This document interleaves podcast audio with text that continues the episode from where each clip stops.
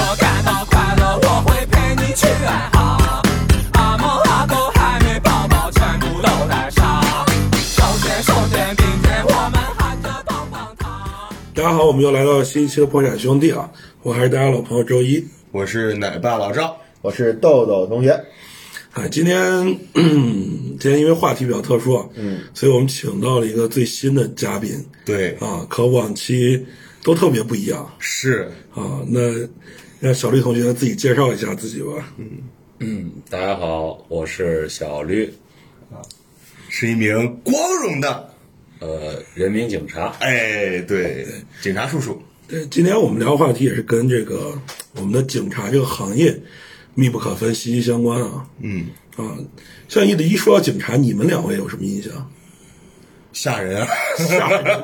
真的，我对于警察你曾经偷过车，没有没有没有，我对于警察还是心里很有那种慰藉这种感觉，敬畏之心。对敬畏之心，我就是之前警察发怵，就因为从小就是听了那种就是呃，你要再哭，警察叔叔晚上就会过来抓你。对，哦，然后不是老猫猴，呃，不是老猫老猫猴，对，就是警察叔叔。所以说到长大之后，看见警察叔叔还是有一些畏惧之心嘛，跟老赵差不多。嗯敬畏敬畏，对，敬畏敬畏。那小绿呢？在你你当警察之前和当警察之后，你对警察这份工作的看法和认知有没有变化？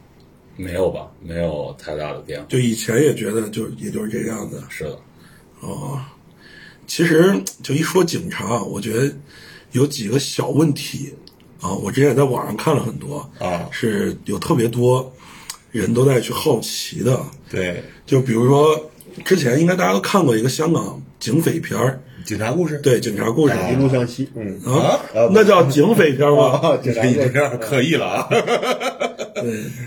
警察故事我记得很清楚啊，就有一个事儿是关于警察丢枪这个事儿。哦，是对对对，所以就是，那我们现实当中，如果说警察出现了丢枪啊这种情况，它是一种什么样的？它会特别严重吗？还是呃，是会特别严重，但是我们一般情况下是不会携带配枪的。然后携带配枪的情况下呢，呃，也会保管的比较好，不存在去丢枪的这种情况。那如果要是丢了话，那估计就是你都不用干了，呃，是的，呃，你就，呃，不仅要受到处罚，然后呢，可能还会追究你的责任。会有这种刑事责任吗？还是什么？呃，不算是刑事责任吧，就是追究你在工作期间，这是一个失职的问题。就是处分？可对能是对对，所以枪这个东西啊，本来就很危险。对，哎，就是说枪，你你们你们你们摸过枪没？或者是见过吗？鄙人有幸摸过，有有幸，九八 K 我不知道那是啥枪啊，就是在我眼里都是冲锋枪，啊，对去去去是什么？在哪儿？就是某一个靶场这种的。啊，靶场。对我摸过比较多枪，对，然后是一般维也纳那个不是不是胸毛大叔，不是 一般裤子里的枪，具体收听第二哎第二第二期第二期第二期，对，没有，真了。我一般舔人家箱子的时候，啥枪都摸到，消防器啥的都都有。啊，你说是吃鸡游戏是你说真枪这个，我记得你小时候好像有过那种活动，我不知道你们组织过没有？在我还在上学的时候，嗯，去这个警察局或者是哎，好像是警察局吧，还是哪儿去参观，去那个什么就学习去了，嗯嗯，啊，有幸摸过枪，那个确实挺沉的啊，挺重的，比想象中的要重很多。不是，我有个问题啊，嗯那个枪上膛的时候是特别难上，还是像电影里那个咔咔就恨不得拿两个指头一捏它就上去了？我没上过，反正都是人家给我上。挺好上的，也不是特别难，只要手上有劲儿，啊一般都可以挺轻松了。嗯挺脆生了是吧？哎，是的，啊那还行，那我就懂了。啊，你想 我没有 不要想，不能想。哎，我觉得其实警察这个行业，我总感觉会特别危险。对，那像你们平时遇到过，或者你们身边朋事同事有那种特别危险的时候任务或者是场景吗？嗯，同事之间有遇到过吧？你们最危险的一次经历会是一个什么样的？嗯，最危险的一次经历就是在别人持刀抢劫的时候，然后呢，可能由于那个嫌疑人情绪比较激动啊，然后呢，他就拿着刀在那儿乱挥，然后我们当时装备也不是特别的齐，因为临时接到这个警，然后呢不是很了解现场的情况，然后我们当时就去了，去完以后，呃，就是简单随身带的一些装备。然后呢，可能就相当于是大家经常说的那种，就是空手夺白刃，就类似就直接就上了，一个擒拿就上了呃，会戴着那种防割手套，啊，专门的那种对装备你不会拿那种警棍的什么上去先闷他吗？会先直接电棍那去种去会先去直接制服吧。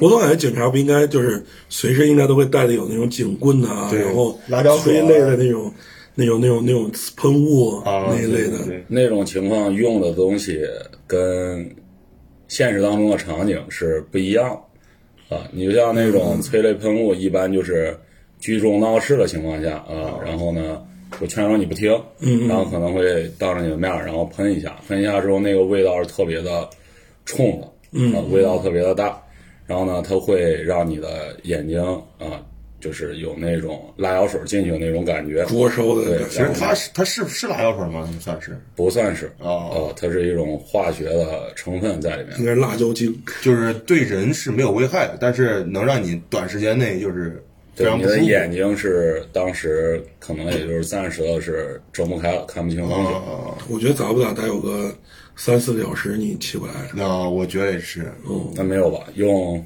就算直接喷到眼睛里边，然后呢，用水直接去冲洗直接冲，然后它会好很多。嗯所以那那像你们遇到这种，比如说打架斗殴、抢劫啊这些，你们上去就是真的是，如果临时出警，就只能够空手去应对吗？嗯我们一般出去带的会有单拧的装备，但是东西也不是特别的齐全吧。嗯，呃，也不能说东西不能特别不，也不能说不是特别的齐全，就是单警装备它是固定了啊，有一个手铐，然后手电筒加警棍，然后呢后面呢是一个急救包这样的一个东西，然后呢看你出去干嘛啊？如果是正常巡逻的话，这就是标配的单警装备。嗯，然后如果是别的话呢，它会有一个配枪，然后呢会有一个枪套。哦，就是就是像那种，比如说哪儿哪儿真的发生了什么抢劫案或者什么，这种是不是都比较大了？对，这种东西我觉得不属于我啊们治安上面，然后他们属于应该都刑警、对啊刑警特警可能。就上来什么拿着蛔虫哒哒哒哒都准备上了是吧？这种感觉。我感觉你说的是美国芝加哥，看电影看多了吗？是不是？也不是吧？他们，你就像我们路口平常见的那种车，不是白色的车，啊是黑色的黑色的那啊种，上面写着特警。啊对然后呢，我们称之为他们为武巡啊，全称就是武装巡逻。然后他们是出去巡逻的情况下是随时都配枪。然后我们这边接到接就是接到幺幺零指挥中心调度的时候，就是可能说那边呃有持刀抢劫，有这样的就是嫌疑人手里面有攻击性的武器，嗯，然后呢，一般情况下就是会再转接给他们，然后让他们去前面去处理。但是基本上像这种紧急情况，先到场的应该还是像咱们对，除非是报警的情况下，就比如说报警人，然后呢，他没有形容清楚现场的情况，然后他可能是持刀斗殴，但是他只是说双方发生了肢体冲突斗殴，就两个人打架。对，一般就是我们先去，然后我们去了看完以后现场的情况，然后可能会再通知五群，然后让他们前去，因为那些已经超出了我们的范围。啊，呃就是现在自己就是咱们身上带的东西没法去，就是很好的去制止或者是就是应对可能连自己的安全都保证不了。啊是的，是的，我们最多的只是这种情况，就是在现场啊、先控制一下现场。人群，对对对，先疏散一下人群。也不算是疏散，我先控制住嫌疑人，可能会更多的先给他交谈，稳定一下他的情绪。啊，话术我突然想起来了，前一段我在也是电影过年前嘛，啊，最近不是挺火的那个《拆弹专家》，拆啊拆啊，对，刘德华演的那个，对对对，有那个给我印象挺深。所以像你们在平时真实的生活当中啊，工作当中，会有这种就类似于拆弹这种情况吗？遇到过没？或者也是有恐怖分子或者是一些极端主义，或者是某些人拿炸弹去去干什么事儿这种。这个我是没有遇到过，就现在这个同事也是没有遇到。我觉得这种事儿比较少，就可能是影视加工之是的，是的，后的事儿。我们生活的这个社会，我觉得还是挺安定的。挺安定的啊、挺和平的，对不会存在警匪片里面那么严重的一种情节。我记得在电视上看过某个报道，就是好像是很多年前了，是在哪个地区啊发生一个这个这个抢劫案还是什么劫持人质的一个案件，嗯嗯，说那个嫌疑人就是犯就是就是匪徒嘛，嗯，拿了一个就跟那炸弹一样手榴弹一样的是啥？然后那会儿他已经已经把环拉开了，嗯，然后就是上去一个警察怎么样去制服他，最后那个那个炸弹在他手里炸了，直接给那个匪徒给炸死了。对，匪徒也炸死，然后警察也不行了。对，那那个就确实在纪录片上看也非常震撼，一下就全都没了。那这种应该就很多年前的了。对，很多年前，很多年前，现在咱们社会还是非常稳定的，社会主义好，是是，跟维也纳没法比是吧？维也纳都是直接突突突 倒也没有突突，但是过来二话不说先给摁那儿，啊，然后就是鞭挞你，鞭挞你就是这种感觉。啊，反正咱们这边还是非常正义执行那种感觉。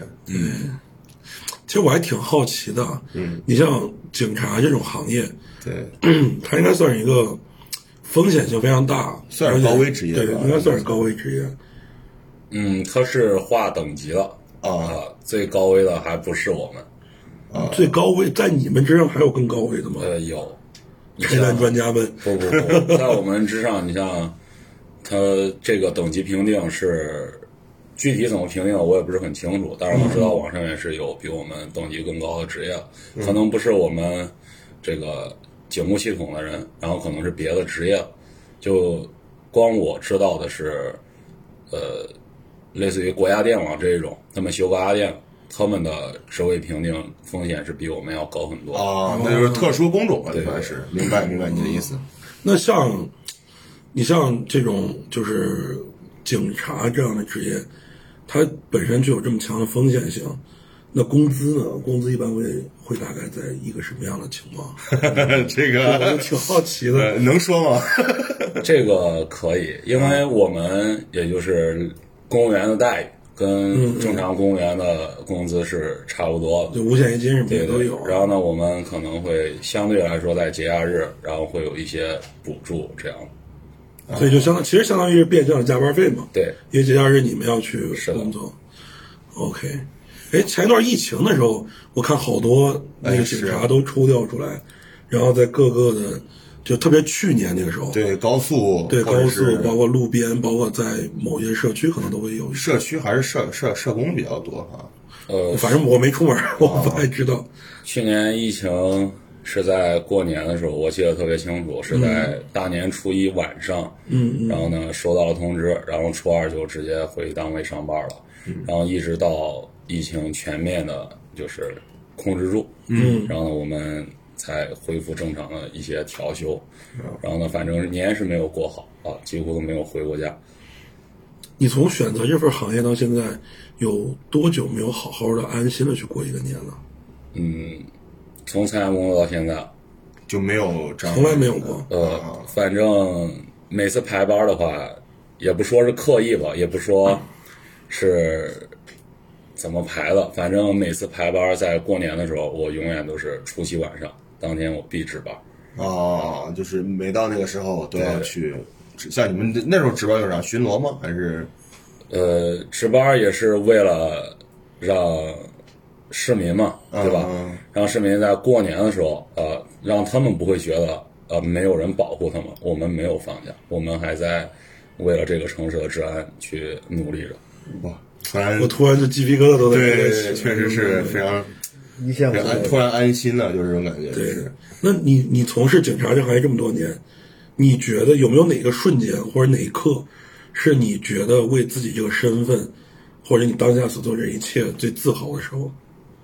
觉得这种荣誉感特别强的时候，在前一段时间颁布的这个警察日的时候，警察日啊，一个节日嘛，是的也算是我们属于我们的一个节日。啊，是每年的几月几号？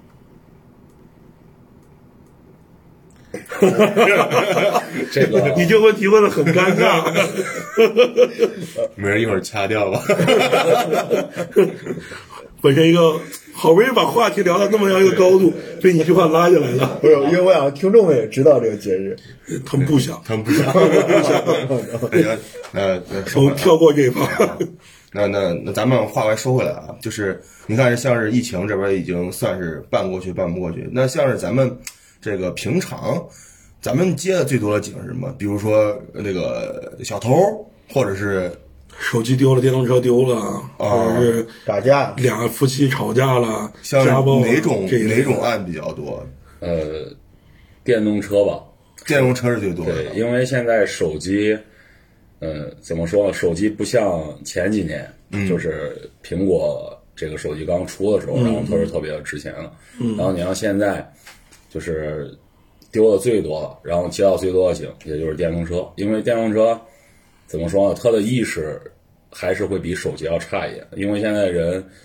用这个手机，他是都是一般都是不离手的，对不像之前，他只是发一个短信啊，干个嘛，然后他就放包里了对随时可能会丢。是的，然后尤其是冬天，冬天的话，可能是手机会比电动车这个丢的要多。嗯，衣服比较厚。对，因为比较厚。然后呢，第二个是因为他上身穿的有衣服，然后是一个厚厚的棉袄，然后有些人呢随手习惯就揣在了棉袄兜里边，然后他在逛商场走进大门的那一瞬间，然后可能有一个人跟你擦肩而过，然后顺手就给你拿走了。快手。对，然后呢，那时候你是完全感觉不到，但是等你感觉到的时候，也几乎晚了就已经晚。因为都不知道在哪儿丢的了。对，因为夏天的时候穿的比较薄，对对然后如果有人身上兜里能感觉得到，像是你这种肌肤比较敏感的，像这种出门就手机都直接夹在身上，没有没有兜的这种情况，我一般手机直接贴脸上，因为我脸上油。那像是呃有没有接到过像这种偷窃或者小偷抓小偷那种，或者怎么样？入室的吗，这种或者是在大街上那种感觉有也有有，像这种，比如电动车或者手机啊这种的丢失，一般这种案件好去侦破吗？就好找到，好好追回这种财。哎，对，这个也是，对因为我觉得这个更生活化对，这个更生活化，嗯对，是不是那么好找。不是很好找？对对对，那像这种情况，一般就是它主要就是不太好追回的原因在哪儿？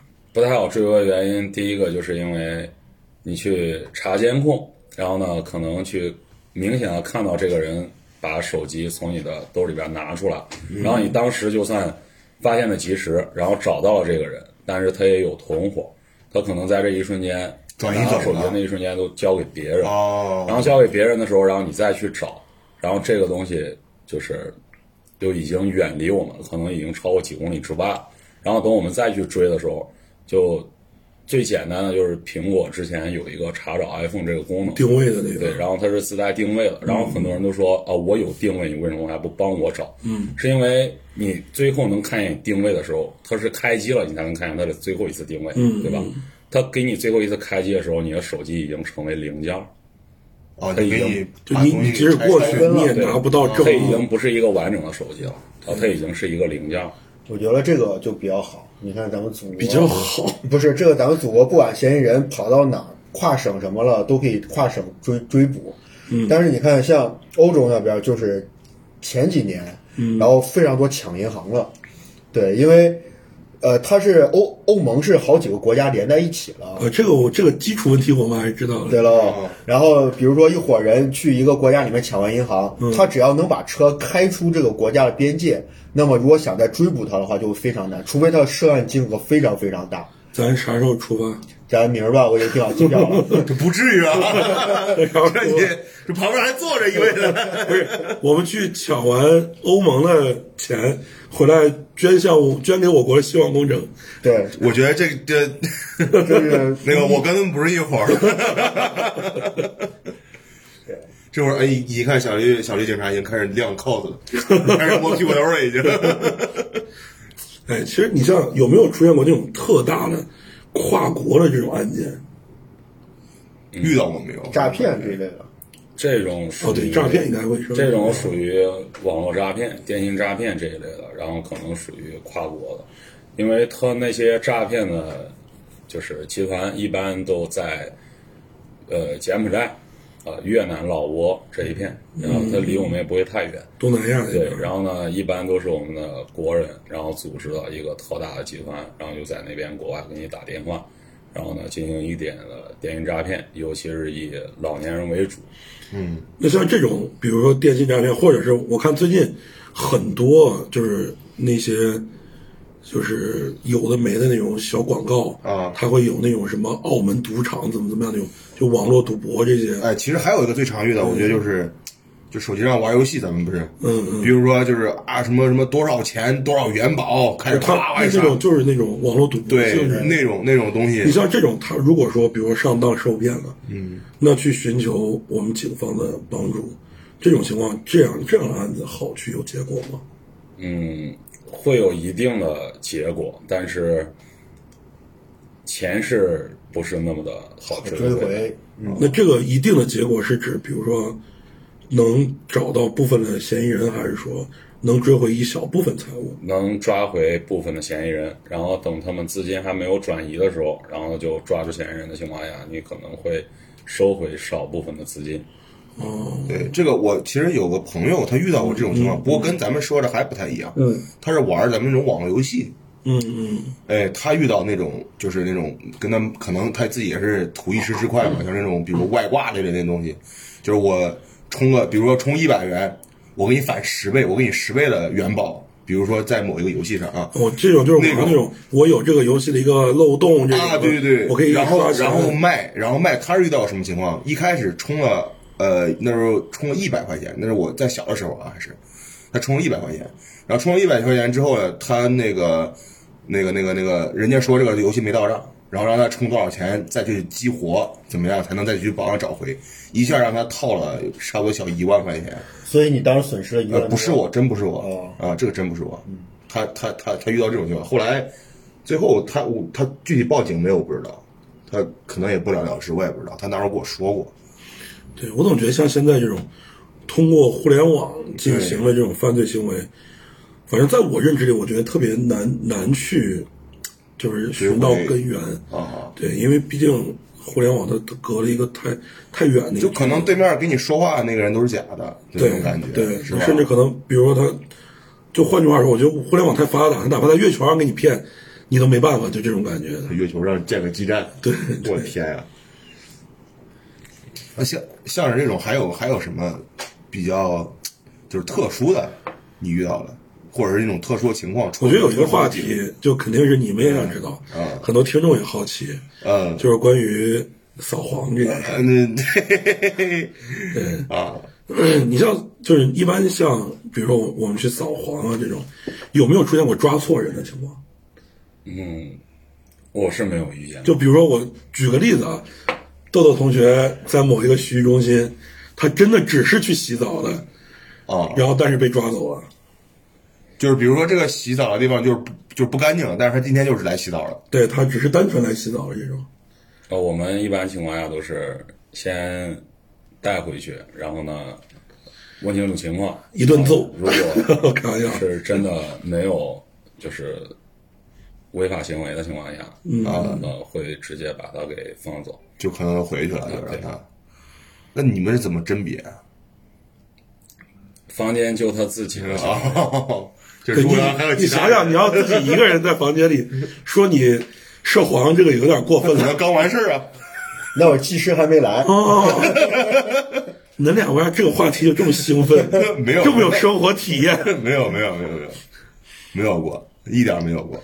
嗯，就是就是那那你们像是这种出动这种这种去，比如说扫黄或者是扫赌，那你们是组织人都是那种突击检查吧？应该都是。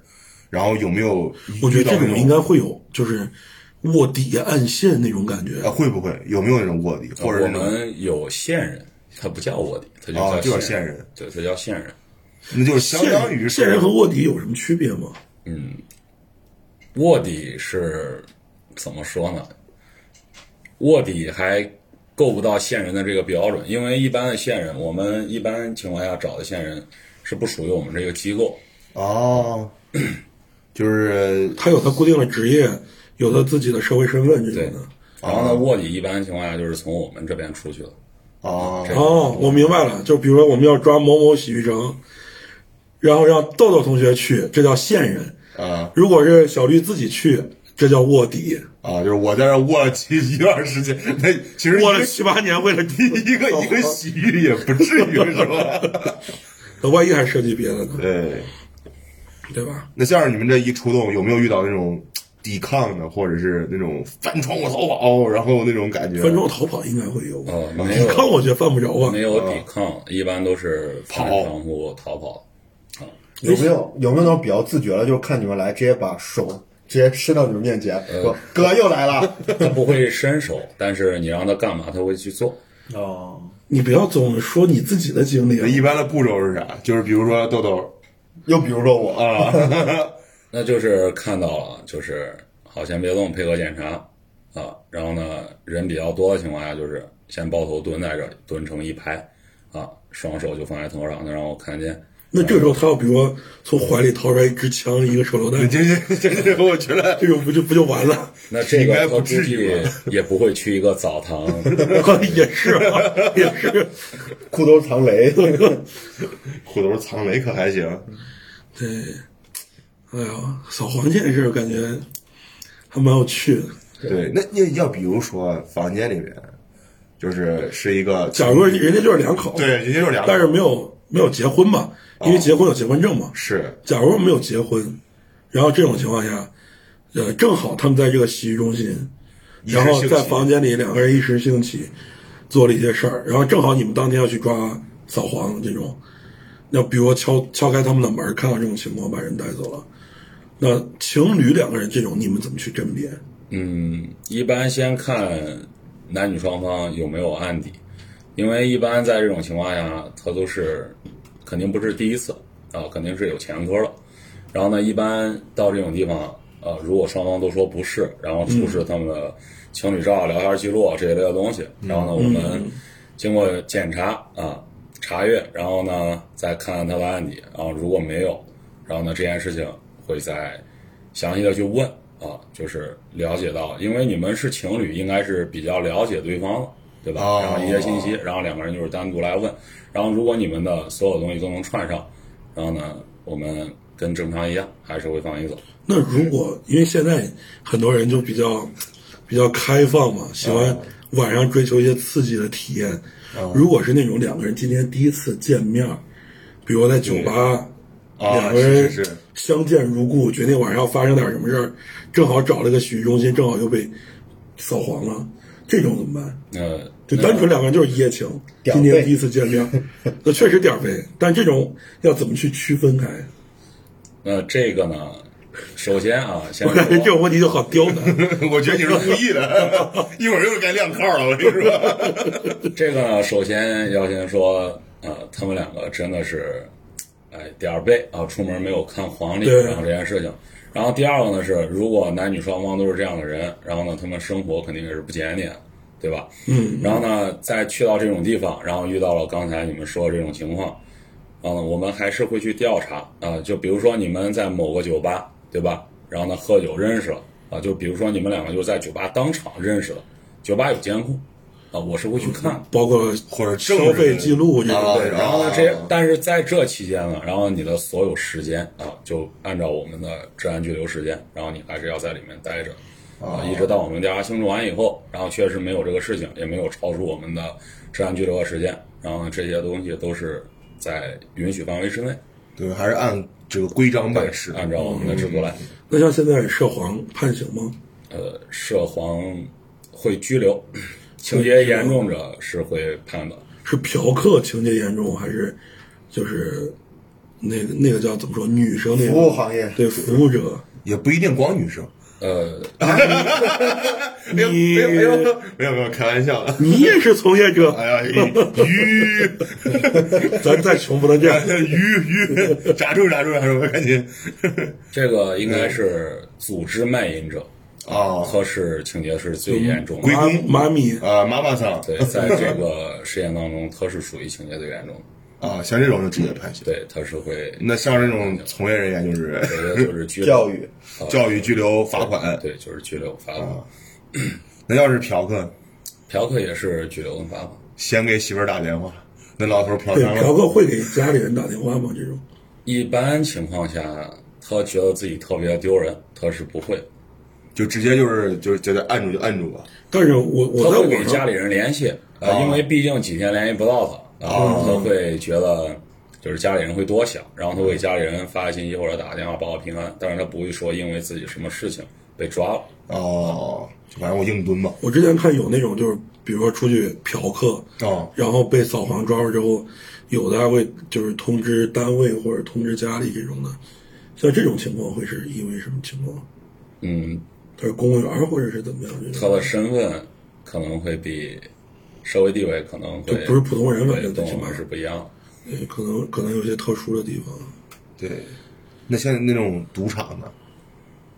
赌场因为早些年还是赌场，现在应该没有赌场了吧？现在应该都没有，应该都是那种棋牌室吧？我觉得顶多就是棋牌室小金额，棋牌室现在 一块钱一把。一块。棋牌室现在去涉赌的也不是特别的多，因为一般棋牌室它叫茶室啊，它叫茶室，一般就是去那里几个朋友啊，手就是今天没事儿啊，手痒了休息啊去打个麻将今天就想去摸摸牌，然后呢，可能几个朋友会去棋牌室去呃打个麻将娱乐娱乐，那种叫娱乐啊。啊然后呢，像现在涉赌的情况下，一般就是游戏厅的游戏机啊这种东西啊，那种老虎机，那种大鱼机，哦，那那种或者是那种那种那种最早的刷卡的是吧？对我们最早苹果机啊，之前你们应该都知道，对对对苹果机就两个按键那一种。啊，然后呢，之前是投币啊，他们现在就是刷卡上分。对，刷卡。我因为我前段时间好像是在某个新闻上看见了，但是这种它不存在那种就是纯娱乐嘛，就是比如我它不存在现金交易，它就我只是玩游戏币这种的。这个是存在现金交易的，因为这个一般是会有人去蹲点儿啊，去蹲点儿去看啊，就比如说就这种可能都是有限制的。对，就比如说有一个人啊，他就是拿着一张卡，然后呢，可能是手机扫码转账，然后呢，转完账之后，然后他会在那个机器上刷卡，然后再去上分儿，然后这一类的东西就属于涉嫌赌博。就比如说一几几多少钱多少分儿，然后你玩完之后你多少分再给你退多少钱。是的，是的。然后正常像我们游戏厅那种投币的那一类的，嗯，然后呢，你像他出那种票的积分的，对对对那种的就是正就是正经的娱乐那种就无所谓，玩一玩那种。就是纯消费。是的我不在没有说在网对往，里因为那个东西是你把钱花出去完之后，它回馈你的是积分儿，它回馈你的是游戏币，但是你这个游戏币第一个是不能折现啊它不像之前你一个币还是一元钱，然后再退给你，这个就是你但凡只要折只要有这种情况就就是是赌博了，就是啊。那像原来有没有那种就是大的那种这种赌博场所？比如说就是我推个牌九，啪，我什么摇个摇个那种跟那大马轮一样。大马轮儿，我不知道那个就是什么，就是就是就是俄罗斯轮盘啊，对对，大马。这个倒没有。你看都没有赌博看赌侠。赌博其实最多的还是，呃，德州扑克、啊，德州扑克、同花顺这一类的。炸金花，对，然后呢，再有的话就是麻将啊、但是他们麻将可能会比较大，推饼然后紧接着就是推饼，哦然后像牌九跟那个你说的那种俄罗斯转盘啊那种转盘放一个球啊，那个就比较洋气了。这个是我们这边是几乎就没有。这种俄罗斯轮盘，你得你得问豆豆同学，为啥你在 维也纳应该没少见过。因为维也纳这赌是合法了嘛。哎，我在想，你像比如说像像像豆豆同学啊，嗯，他在国外留学，那他在国外涉及了，比如说，因为像维也纳就是黄和赌都是合法的嘛，啊，那他在那边，比如说涉黄涉赌了，啊。回国算犯法吗？不算，应该不算，不算。我在那边涉我就想找个机会给你是抓起来。合法的呀，而且我也不涉黄涉赌啊。他说什呃么，呀？就比如说，然后说到赌啊，有有有件事儿，嗯。然后有一天早上我在那睡着觉了，嗯，然后我睡着觉了，啊睡着觉了，然后我一个同屋了一个舍友，然后舍友大早上舍友啊。呃，舍友也呃，就是同宿舍的人，然后就给我叫起来说，嗯，呃，我有个事儿要告诉你。我说咋了？他说我赢了辆车回来。我说去球吧，我说什然后？你你开窗户楼下一个共享单车，没有没有，然后他说我真赢了辆车回来。然后因为是这样，就是维维也纳和旁边的几个小国家就比较大的赌场，是你当天赢了最大金额的人会免费送你一辆全新的车或者摩托车，他每天的奖品是不一样的，就是全新了。然后当我推开窗户的时候，就是一辆奥迪，呃 A 六还是 Q 五，我忘了，然后就停到楼底下，正儿八经他赢了辆车回来。你如果没驾照的话，那辆车也可以给你折现。哎，我在想，你说像这种真正就比如说赌场，它会出现像电影里那种，比如说你今天赢了你就走不了了这种情况吗？我总感觉赌涉赌和涉黑是不是一般都绑在一块儿的？嗯，是的，然后包括像高利贷这种，可能都在一起了吧？对，他在赌场，他一般是有庄家，对，庄家他是组织这个赌博场所的人，嗯，然后呢，给你提供场所，然后让你进行来赌博，然后呢，这个庄家在的时候，他还有一个人叫做放款的，啊，就是你当场在这里，因为一般情况下赌博他都是用现金，然后不像现在，现在一般就是刷卡，之前就是现金，嗯，然后之前是现金的情况下，就比如说你身上带着现金输完了，然后他这边是有放款的，可以给你放款，然后这就是等于相当于是借钱对，这就是变相的高利贷，它放款的息是特别高的，然后除非是你当天借当天还，但是不建议大家赌博啊，十赌九输啊，十赌九诈，就是赌博这个东西，无论怎么样啊，它都是违法的啊。如果真的有这个想法啊，去合法的地方啊，就比如说我们国内的澳门啊，不用出国那么远啊，想去的话就可以。澳门那边是合法的。对啊这个我我我原来去那个珠海那边玩的时候去过一次澳门，哦，你吓我一跳，我以为你在珠海，没有没有没有，珠珠海和澳门就有一个桥嘛，我知道，我以为你在珠海堵了。没有没有我怕一会儿你被带走。没有，还好严谨是吧？然后那时候我就换了一百块钱，就真的就是一百块钱人民币，就让我进去。我然后人家说不好意思，我们这儿最低消没有费三万，哎，人家真是你你随便进，你只要换那个什么，你就可以进去揉一圈。十块钱也可以。十块钱我不知道，反正我是拿了一百块钱，反正进去转了一圈，确实挺挺帅气的。对，就是你说的那种啊，就大马 大马轮、大马轮儿大轮 都有是吧？对，他们大牌桌什么，然后里边有很多漂亮小姐姐。因为澳门那边是它这个东西是合法的，然后去那边的情况下，你像我朋友也有去过，然后他当时问我，就是咨询这个情况，然后我就说你在那边是合法的情况下，他就没有事情。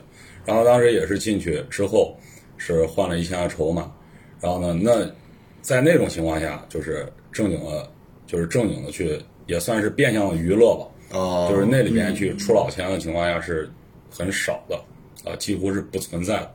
但是你像那种地下的，哦它一般就是先给你下套，啊，不管你放多少钱，然后呢，你第一把、第二把你总会赢，但是我们人的心理嘛，赢了贪多贪多就多，玩更大。对对，你会觉得，哎，我今天运气这么好，那就继续吧。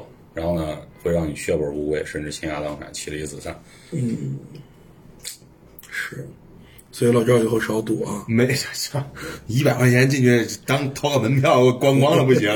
当年陈小刀，陈刀仔陈刀仔，用了多少钱，赢了多少钱？赌侠嗯，嗯，你像你选择警察这份职业，你后悔过吗？不后悔吧？那当你去面对，比如说，你像特别明显最近的就是去年的疫情嘛，嗯，呃，都不让出门嘛，全部禁足的这种状态。对，那你们还需要在这种算是交通要道，包括高速口这种，去跟人近距离打交道，这种家里人不也会担心，甚至是就是会害怕你们出现一些什么事像你们自己应该也会有担心吧？会担心，但是家人还是挺理解，因为但是像这种时候，你们你们会后悔吗？不会吧？没有后悔过，从来没有过。啊，没有过。因为你觉得在你眼里这一份职业或者是这一份工作，还是很神圣的，或者是怎么说这种感觉？是的，因为我是退伍回来之后直接就参加了工作，然哦，后呢，在部队的宗旨就是，呃，服从命令，听从指挥嘛。然后呢，我们我们的社会主义也是听党指挥啊。然后呢，我自己呢也是一名党员，然后在参加工作之后，然后就是接到这种任务，我也会觉得，呃，可以有表现自己的机会，然后没有想过太过于危险的事情，因为你你需要我的情况下，肯定是我要站在第一线，然后就挺无悔的了。反正遇到这种危险的情况，总要有人去的。对，是对你不能让可能老百姓没有办法去的时候，就总需要这种我们的党员吧，可能冲在第一线。就是或者是那种就是专职的这些人员，对对。既然聊到当兵啊，你们你们你们之前当过兵没？我没有，没有，你们俩都没当过兵。对我没当过兵，哎，那我就不一样了。你我也没当过我也没有，我也没有。对对，一说到当兵啊，我我之前听朋友讲啊，嗯，说当兵后悔三年，不当兵后悔一辈子，这句话你怎么看？嗯，我觉得说的挺对的，为什么？为什么会有这种言语？因为在当兵的时候确实挺累的，就是我最直观的印象就是在我服役的期间，可能就跟犯人差不多，呃，可能跟犯人差不多对怎么说这个可能说这个话有点过，但是我跟犯人唯一的区别，我感觉就是我能够在周六周天有自由的假期，我可以出来。哦，也是高墙大院管得很严对我每天看的是同一片天空，然后这个就是后悔那三年，啊，也就是这三年时间会后悔。但是等你退伍之后，我相信很多人当过兵都会跟我有一样的想法，嗯，就是你甚至有一天会做梦，梦见你二次入伍，然后呢带你的班长是你的同年兵，哦甚至还是你的老班长，然后你会亲切地给他打招呼。然后当你彻底融入那个环境的时候，然后你再醒过来，你发现只是一场梦，你会特别的失望。失落。对，这种战友情应该是可能要甚至对它等同于亲情了，都已经。对它比那种像是现在很多人很会会追忆咱们的上学时光，或者是大学时光，或者高中时光，可能这种感情比那时候的时光更要对，那个什么应该会比同窗情要更对。对同窗情要更深。是的，因为我们说是亲情也毫不为过，因为毕竟在那几年的时间啊、只要不出太大的变故，你是吃喝拉撒都跟对方在一起了，尤相于是家人啊。因为洗衣服是一起，吃饭是一起，你们甚至一块儿出去逛街还是一起。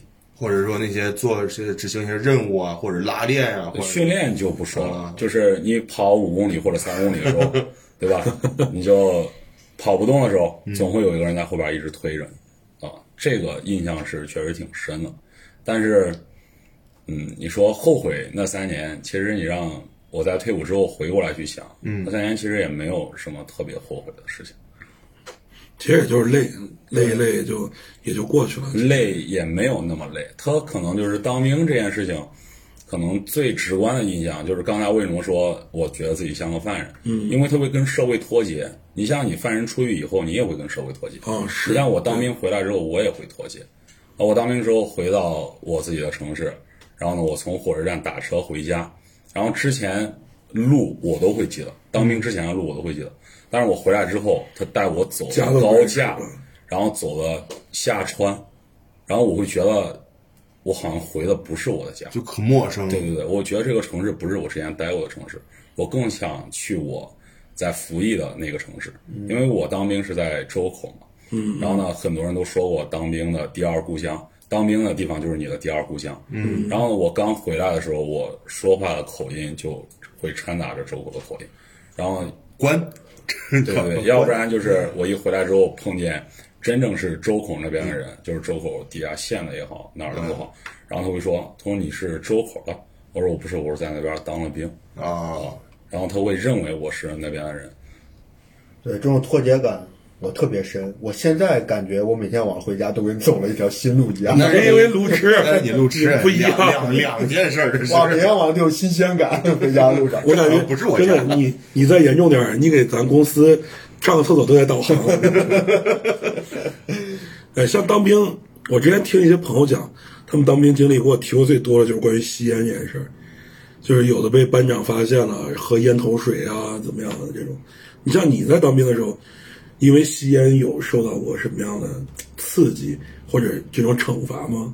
嗯大家熟知的我都体验过，就是比如说烟头水啊什么这些。呃，喝烟茶，嗯，然后呢一次抽两包，呃，抽两包烟，然后呢，包括就是给你头上套一个桶，嗯，然后再让你在那个桶里面抽烟，这种关于抽烟的所有惩罚我都试过，我都尝试过。就直接让你抽改。对对，然后就抽完之后，就是我印象最深的不是喝烟茶，喝完烟茶你就吐，啊吐完之后就好很多。嗯，然后你遇见那种班长还是有良知的那种啊，还是对你比较好的那种，他是不会把烟丝让你喝下去的。啊，但是你遇见那种，就是确实你是屡教不改的情况下，他会让你喝烟丝。就把烟直接喝肚子里。对对，就是烟丝直接就要咽肚子里，然后你一吐的时候，然后你会发现你吐出来就像虫子一样的东西。就是黄色的一根一根。哎呦，不行了，我我已经不行了，戒烟吧，我戒烟吧，戒烟吧，想想都得戒烟。我的天啊！那像你从当兵到现在，呃，我感觉啊，就从因为在部队里肯定没有女性，嗯，然后从事了警察行业之后，可能身边女性也不是特别多。那像你们这样的行业，或者说呃从事者吧，那你们的这种婚恋问题要怎么解决呢？还自己解决自己。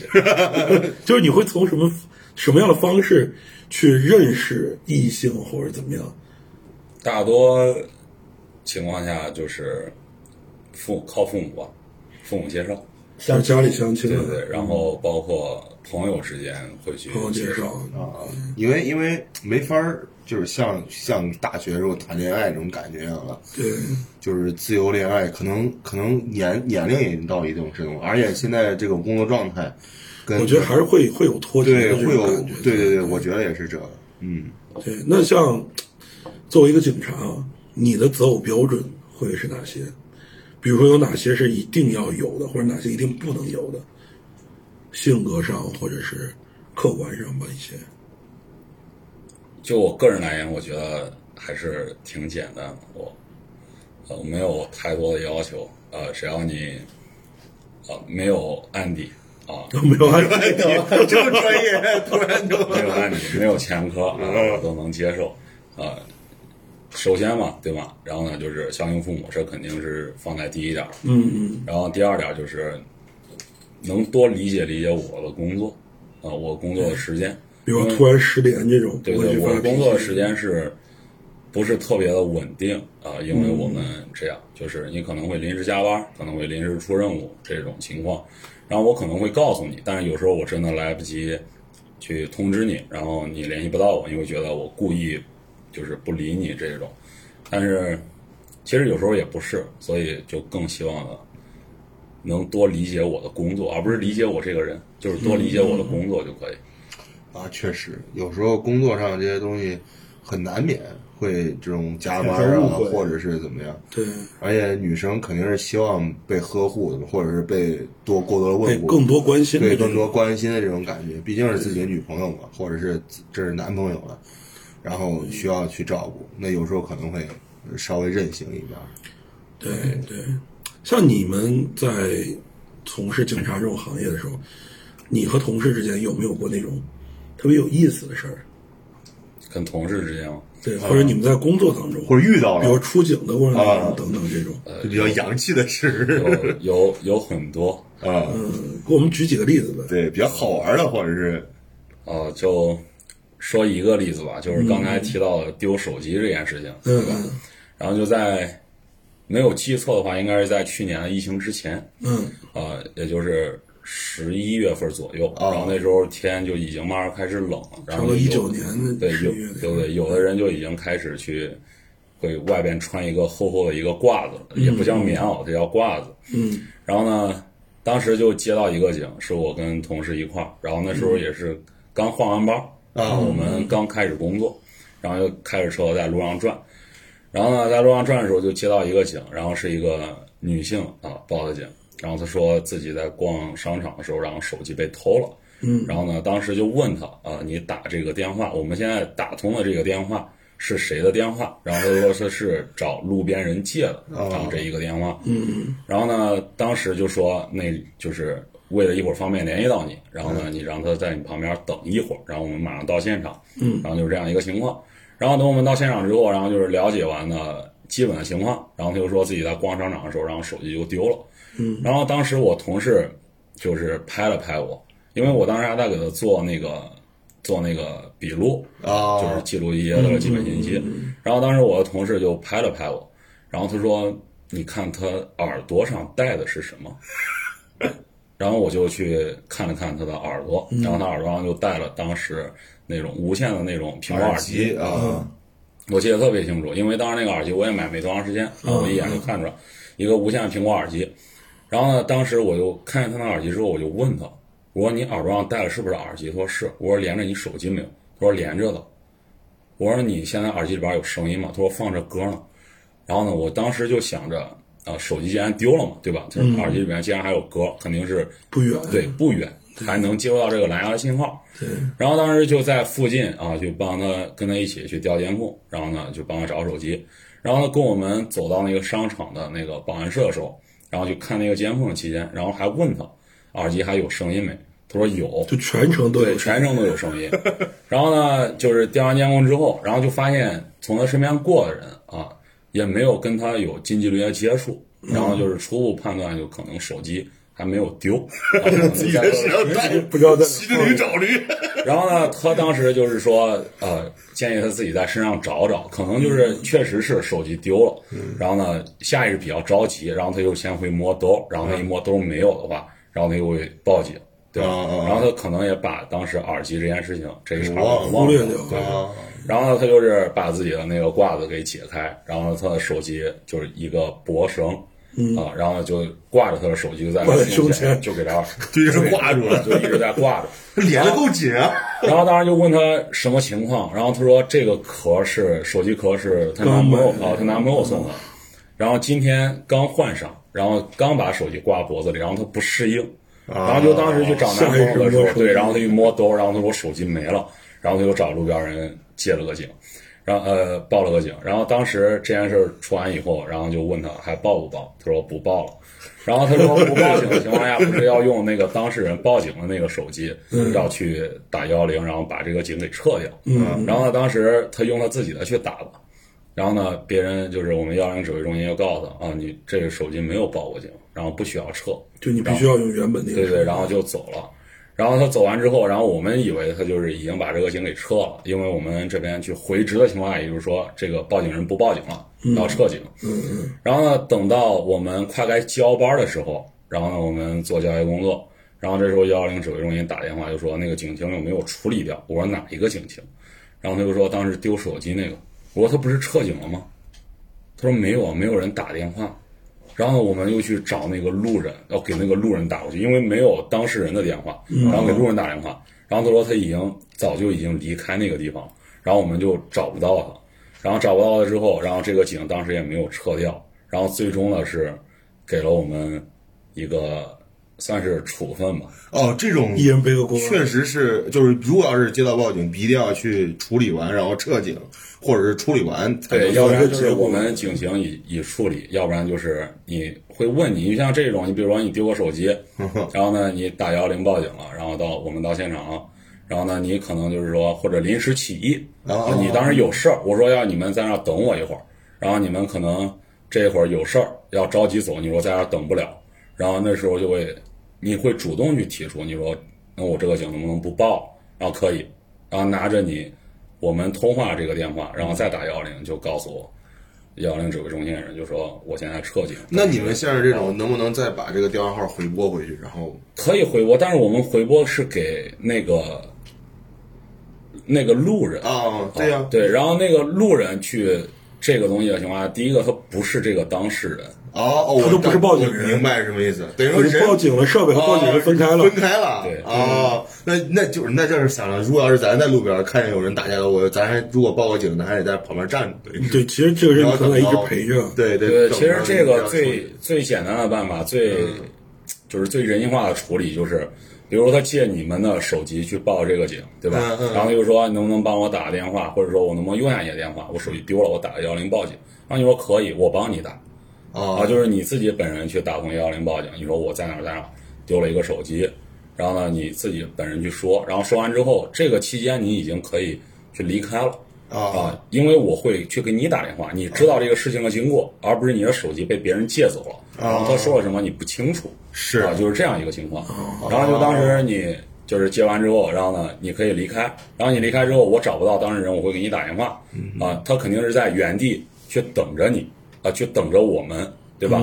然后呢，我就问你，然后你说他在哪个商场哪个门儿啊，我们会去找到他。明白啊，就是这样一种情况。啊，然后呢，如果就是出现刚才这种情况下，我们再打给你，然后能不能把这个警撤了？我说当事人不报，然后你说好，没问题。然后这样是一个比较方便的流程。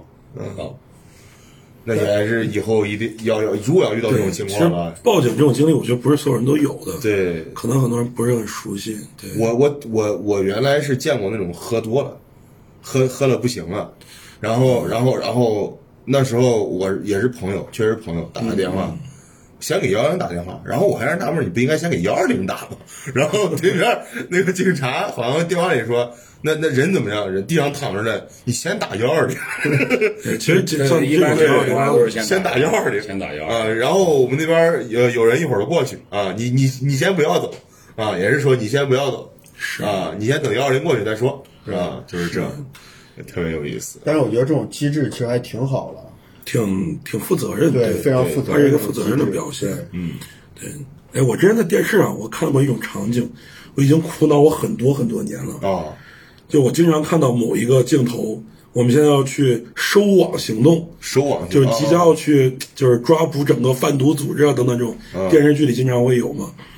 然后包括抓嫌疑人这种，啊我就看警察是亮着警灯，然后闪住，然后就过去了地。味儿地味儿地对对对，对 就这种我特别不理解。我觉得这种不是提前告诉嫌疑人我来了吗？那他不是提前会做好反应，或者我提前就跑，就类似于这种吗？嗯，就现实抓捕也会是这种一路闪着灯就去吗？现实抓捕是跟情况的，就是一般像晚上的情况下呢，我们是如果是真的要收网，然后就是参与这种行动的情况下，是一般不会去开警车去的啊因为我们还有别的车，啊，开电车对普通的那种对对然后是一般不会开警车去的。然后一般情况下是开警车去，是因为那边的情况就几乎已经控制住了，然后我们只需要去真正的进行去抓人带人就可以了。啊，这样情况下才会闪着警灯。然后一般情况下，你看我们这边跟国外还是有很多区别的。然后最明显就是美国，嗯啊，美国是警车只要它一亮灯，然后就是在上面警笛一鸣，然后你前面的车就要靠边儿，对吧？然后你要车头给警车让道，嗯，然后我们这边的情况下，一般也是在出去的情况下是只会亮警灯，但是不会鸣警笛。但是我们真鸣警笛的情况下，也是像幺二零一样啊，也就是你需要让一让让一下道、啊。这种情况下是一般我们比较急的，因为我们市区是不允许鸣笛的嘛，对吧？然后真是用到警笛的情况下，是因为这件事情真的挺急的，然后我们才会去鸣这个警笛。然后这种情况下就像幺二零一样，还是多希望给我们行营方便。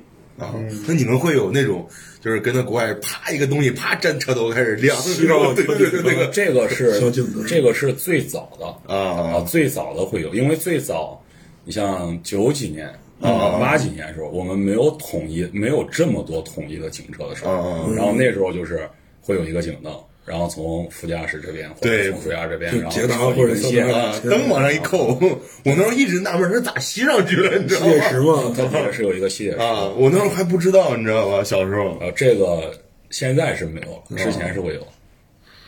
哦，所以其实我还我还特别好奇一件事，嗯，就比如说嫌疑人开辆跑车啊在高速上疾驰，就这种也会像电视里那样，就是追逐甩那种钉刺，然后直升机哦追，然后后面就是也有警车追嘛，这种场面。我觉得会挤他，应该我们不会甩我们会有人去在后面跟着他，啊然后呢，一般情况下就是会去设卡，你们会有那种就是扎车胎那种钉子吗？那种会有，感觉那种可帅呀。但是那种东西一般情况下是不会用。我觉得比较危险。说说翻都翻的，车一然后呢，它这个东西一般就是设卡，因为你在高速上走，它会有很多收费站的口啊，你可以就是顺着一条高速往前走，你以为就是从这个城市，然后直接到那个城市了，对吧？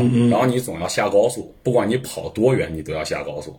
然后这个就反正等你跑没油了呗。对对对，等这个地方的时候会去设卡，啊，这个是在每个口都会设卡，然后它有那个这个也不归我们管，这个是有有高速教，对对，这个是有高速那。如果要是在市里边、城市里面发生这种追逐，就比如说到晚上，骑了个电动车，哎，不不不不，我就比如说，就真的是开开个车，开个车哎比如说，万一就是遇到那种绑架或者什么，就是或者就是比方说这种这个也是设卡，它是会有，因为有一个指挥中心嘛，它指挥中心是可以调所有的监控，哦然后你从哪个路段过，然后往哪个路往哪个路上去拐，嗯这个是我们能看到的，然后我们是能提前布想的。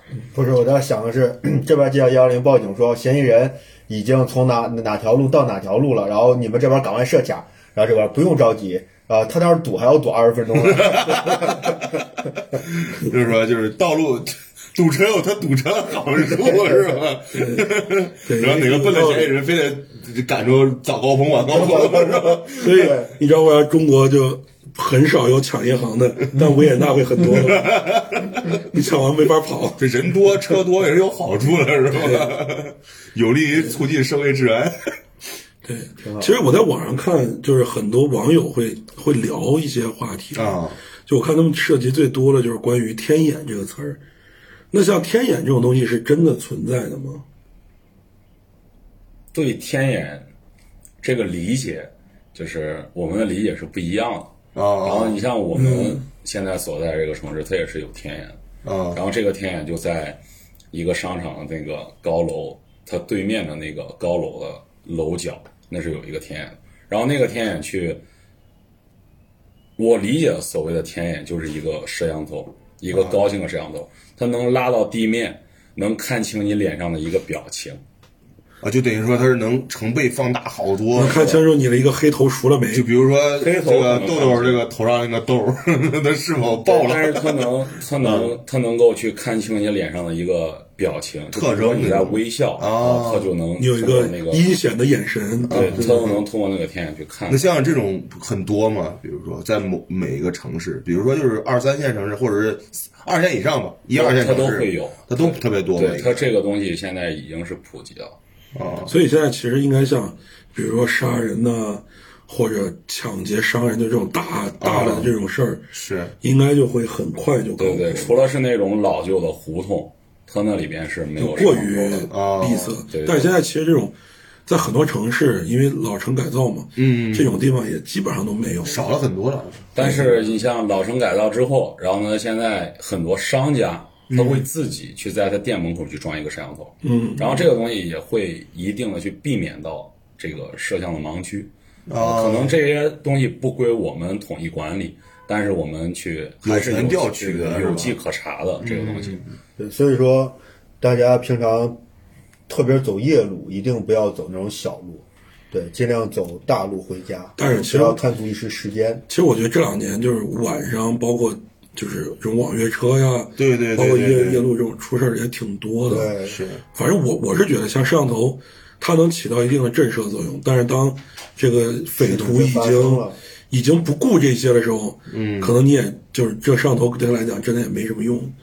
对，我觉得还是最主要远离这种危险环境。我记得那是那我记得好像是谁跟我说过，就也是一个提议吧，就是说遇到这种紧急情况的话，如果要是咱们像这种受害人，比如说嗯就是我，我遇到这种情况了，一定要尽量的先去配合，配合歹徒，对，不要激怒歹徒。对，一定不要激怒歹徒。你比如说他要抢你钱，你钱先给他，就是这种感觉，就是比或者说他要他要要劫你色。你你 先色才给他。不过，不过说到劫色这个事儿，我在前两天我也在网上看的，嗯他们说如果比如说女性在外面，嗯遇到这种要要有这种劫色的这种情况，嗯他说其实最简单一处理方式就是你抠嗓子眼儿吐，然后你尿自己一身，就是因为嫌疑人他是奔着你的色去的，先恶心你让自己变得没有色，他就没有办法再对你下手。先恶心住他，对。吧？，像这种应该也是一种处理方式吧。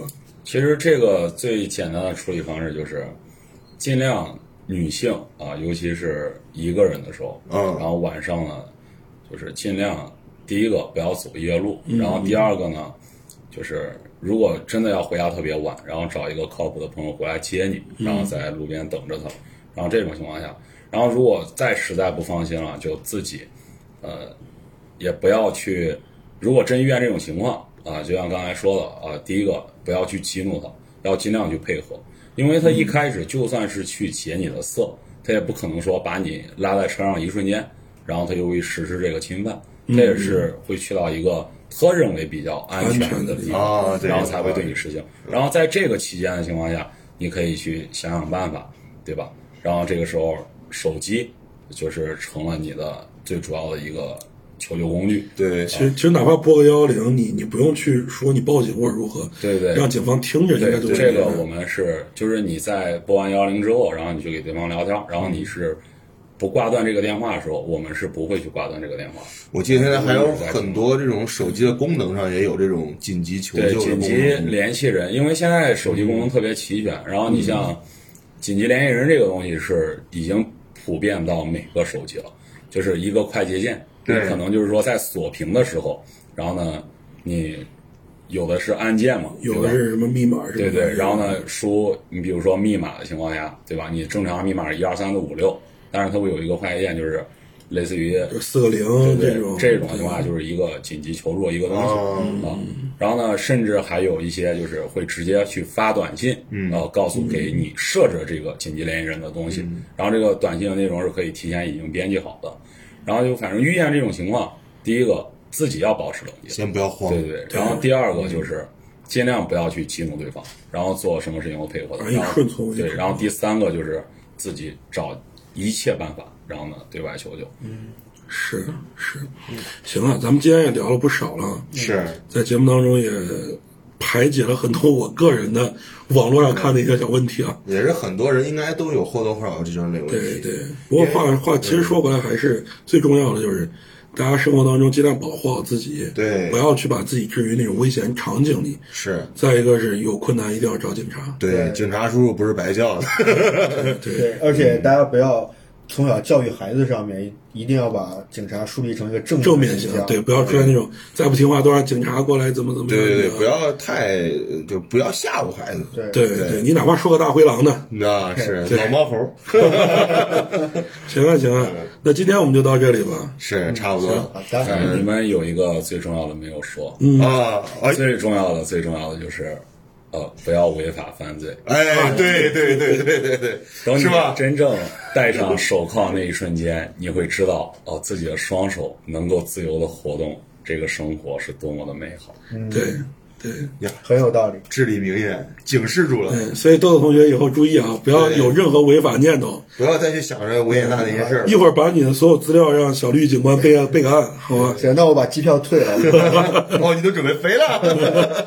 行啊行啊，那闲话我们也不多说。是，那么我们破产兄弟这一期到这里也就正式结束，。这是正能量满满的一期。对对，下一期我们再聊一点更生活化一点的问题吧。可以然后找一个别的行业领域的嘉宾对再做客我们节目啊。嗯，咱们到时候可以做一个三百六十行行业是吧？可以。行行，那本期节目到这里就差不多正式结束了啊。是，我们下一期节目再见吧，嗯，拜拜。拜拜。拜拜。拜拜。